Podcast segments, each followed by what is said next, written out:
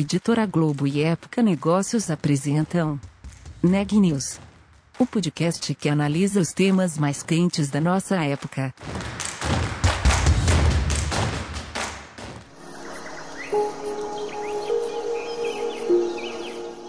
Este episódio faz parte de Um Só Planeta, maior movimento editorial brasileiro para promover práticas sustentáveis, em parceria com Ambipar, Braskem, Endi e Natura.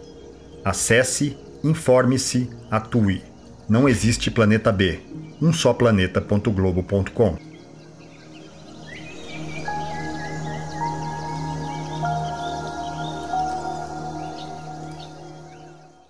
A gente não consegue acelerar o tempo, mas podemos acelerar ainda mais nossas ações. Por isso, a Braskem assumiu novos compromissos com as pessoas e com o planeta. Vamos transformar o mundo em um lugar mais sustentável para todos. Braskem, um futuro mais sustentável hoje. A Ambipar ajuda empresas de todos os setores a cuidarem do planeta e a atingirem os padrões ESG. Ambipar, a líder em gestão ambiental.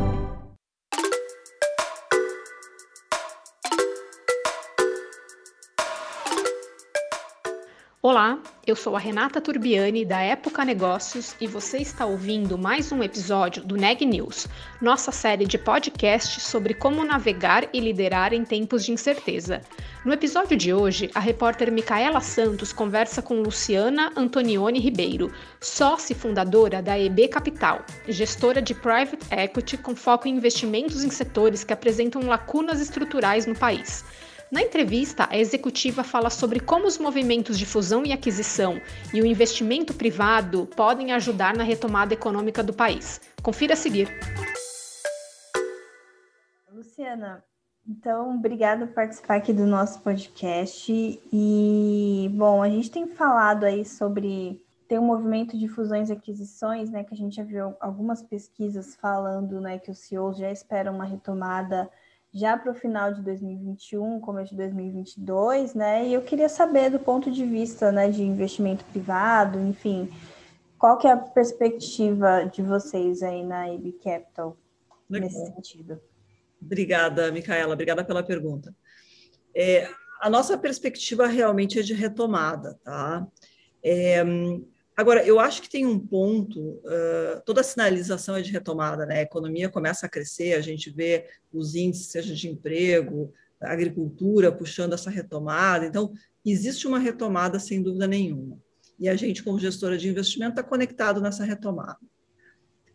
O ponto que eu acho que vale a pena a gente, é, talvez, é, frisar aqui, é que eu acho que a retomada ela abre é, uma, um, um reinício, um, um, reset mesmo é, dos negócios e como é que se faz negócios. E acho que este ponto é um ponto fundamental, tá? É, deixa eu te dar algumas aqui, alguns dados, né? Houve uma pesquisa recente é, da McKinsey que mostra que hoje quase 70% dos CEOs têm a pauta de sustentabilidade é, como um elemento central do seu core business, né? Quando a gente olha é, o volume de empresas, é, é, enfim, países que se comprometeram com o tema do carbono zero, a gente tem aí um índice de quase 80% do, uh, do produto interno bruto uh, mundial se comprometendo com, com redução ou uh, chegar nesse patamar de, de carbono zero. Né?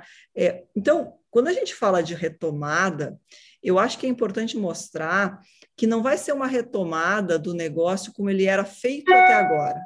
Me parece muito evidente é que a retomada ela vai ser uma retomada a partir de novas premissas. E essas premissas elas são muito focadas no tema de uma transição é, para uma economia mais verde, e também para um tema de redução de desigualdades sociais, que é uma pauta é, corrente é, não só do Brasil, mas no mundo. Né? É, aí você pode me perguntar assim, poxa, mas é, será, que, será, será que vai acontecer realmente essa retomada um pouco diferente? Será que isso não é para inglês ver? Será que é, é, isso é muito discurso e não é, é, não é prática?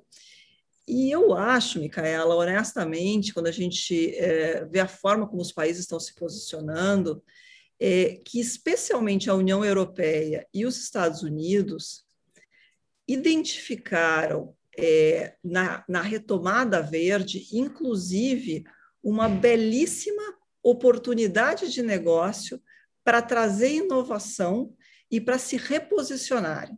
Especialmente a União Europeia, é, ela, como todo mundo sabe, né, tem agora uma taxa de descarbonização e houve uma uhum. discussão imensa é, se faria sentido se trazer mais esse é, problema, vamos dizer assim, mais essa âncora para a retomada das empresas. Né? Nós já vamos estar tá vivendo aqui um, um pós-pandemia, que as empresas têm que é, se recuperar, e nós estamos trazendo mais um imposto.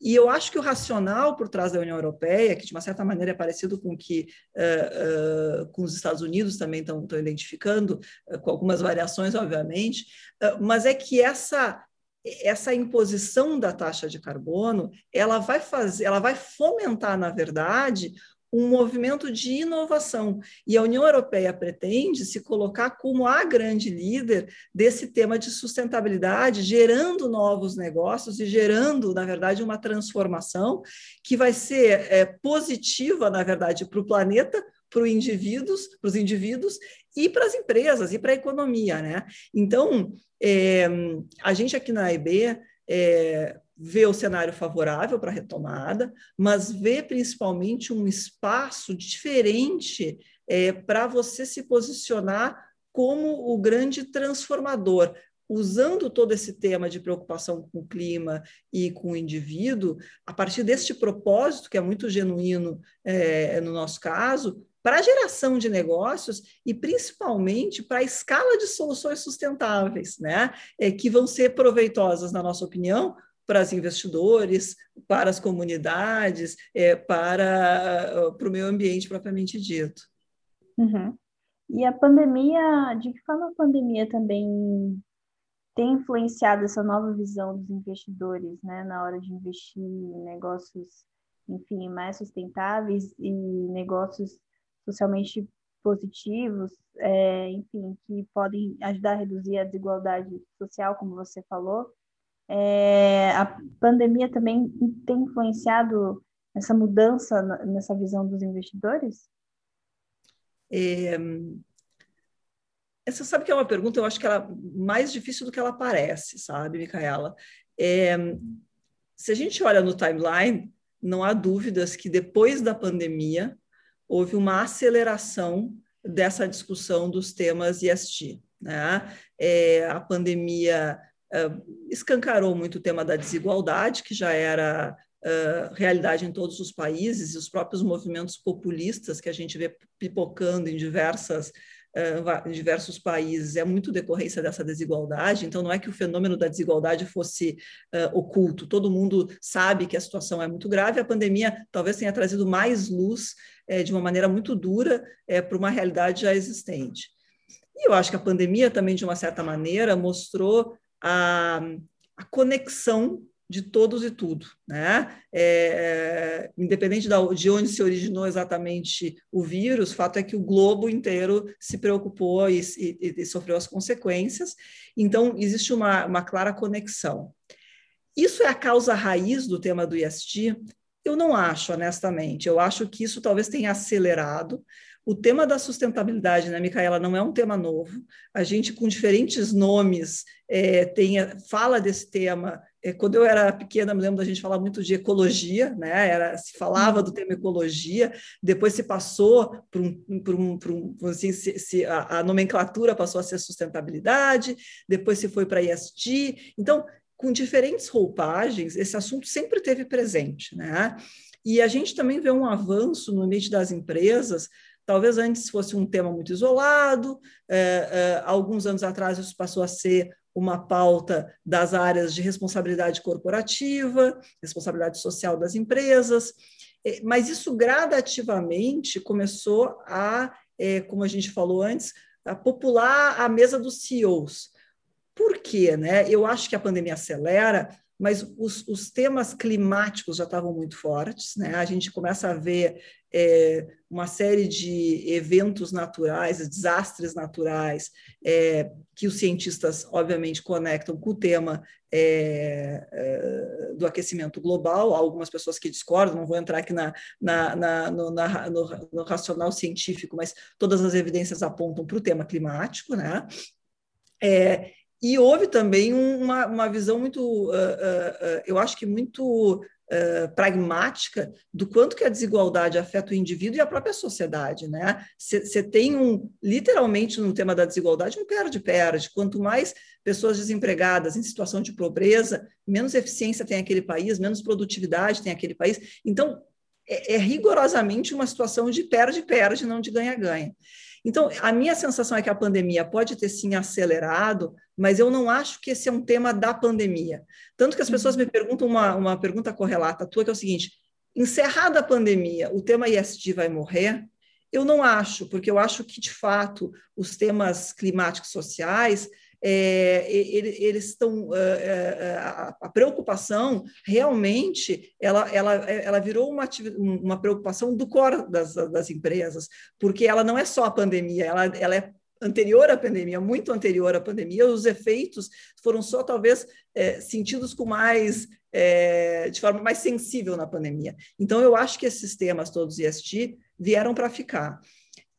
E, e talvez aqui um, um, outro ponto que tenha se acelerado com a pandemia é que até a pandemia a gente falava muito de uh, temas ESG, temas climáticos e sociais, a partir de um enfoque de risco.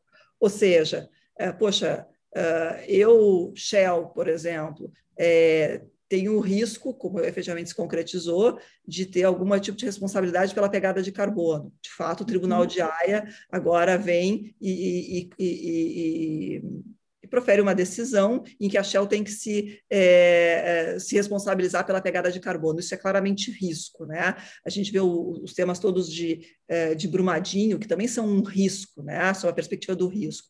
Eu acho que esse tema do risco já estava muito evidente mesmo antes da pandemia. O que para mim acelerou com a pandemia é o olhar do ISD a partir de oportunidade. Né? O que, eu estou querendo dizer com, com oportunidade? Deixa eu dar um exemplo bem concreto. No Brasil, por exemplo, a agricultura está sendo. Nós somos um país em que o agro é extremamente relevante, né? Uhum. É, e, e, e, sem dúvida nenhuma, nessa retomada, de novo, o agro passa a ser uh, um elemento fundamental da nossa retomada. Né? E a gente sabe que o agro brasileiro é, ele é, em larga medida, é, um benchmark, um enorme exemplo é, para os setores agros de todo mundo, sob a perspectiva de eficiência, de tecnologia, etc.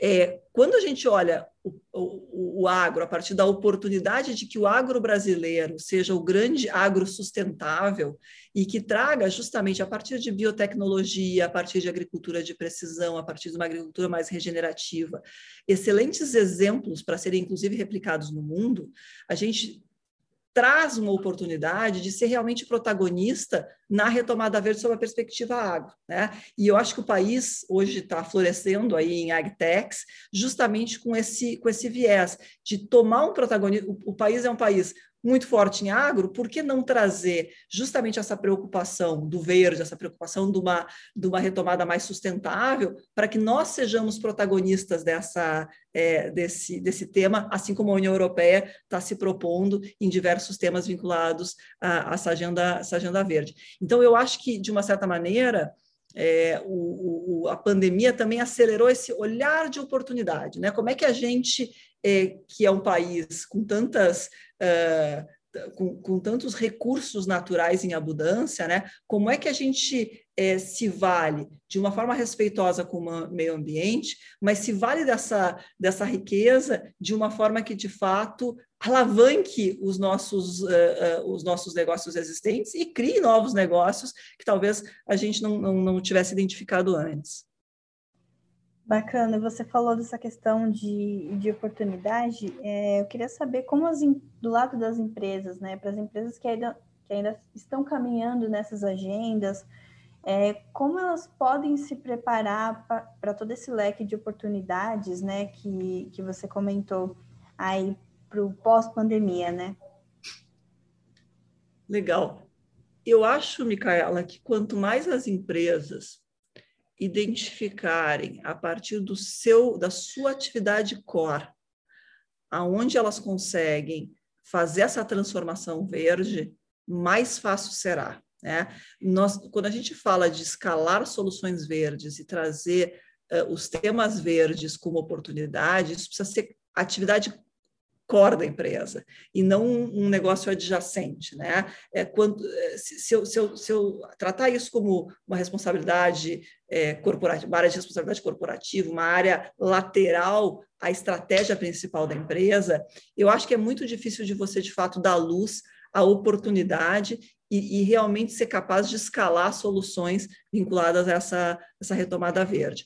Quanto mais a gente uh, identifica no core do negócio é, esse elemento, mais fácil é, de fato, é, de você aderir a, a, a essa transformação verde.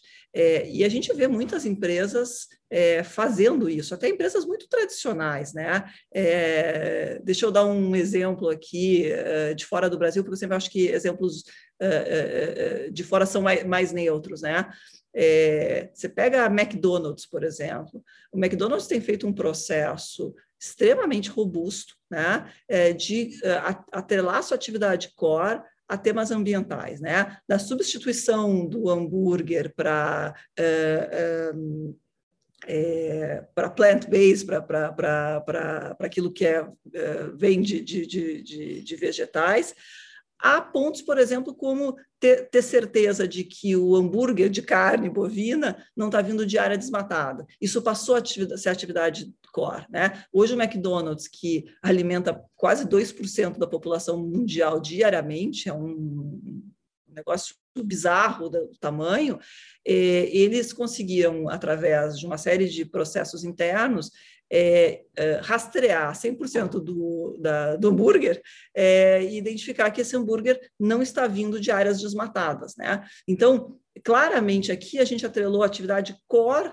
é, do McDonald's, por exemplo, a, é, é, a uma retomada verde, a esse olhar é, de transição de transição verde. Há inúmeros outros exemplos, né? Quando a gente olha o tema do plástico, por exemplo, a gente vê cada vez mais as empresas é, estabelecendo metas bastante ousadas, inclusive, sobre a perspectiva de economia circular, é, e se responsabilizando, de fato, não só no que a gente chama de pós-industrial, ou seja, de aquilo que sobra lá no seu processo interno de fabricação, mas também no pós-consumo, né, é, garantindo que, que haverá reciclagem das, das embalagens geradas. Né? Então, você vê isso também vinculado muito ao core da atividade é, das empresas. Então, realmente, é, é, a minha sensação é que quanto mais você traz isso para a sua estratégia principal, quanto mais isso está na mesa do CEO, mais isso é visto como oportunidade, mais isso pode gerar valor. Né?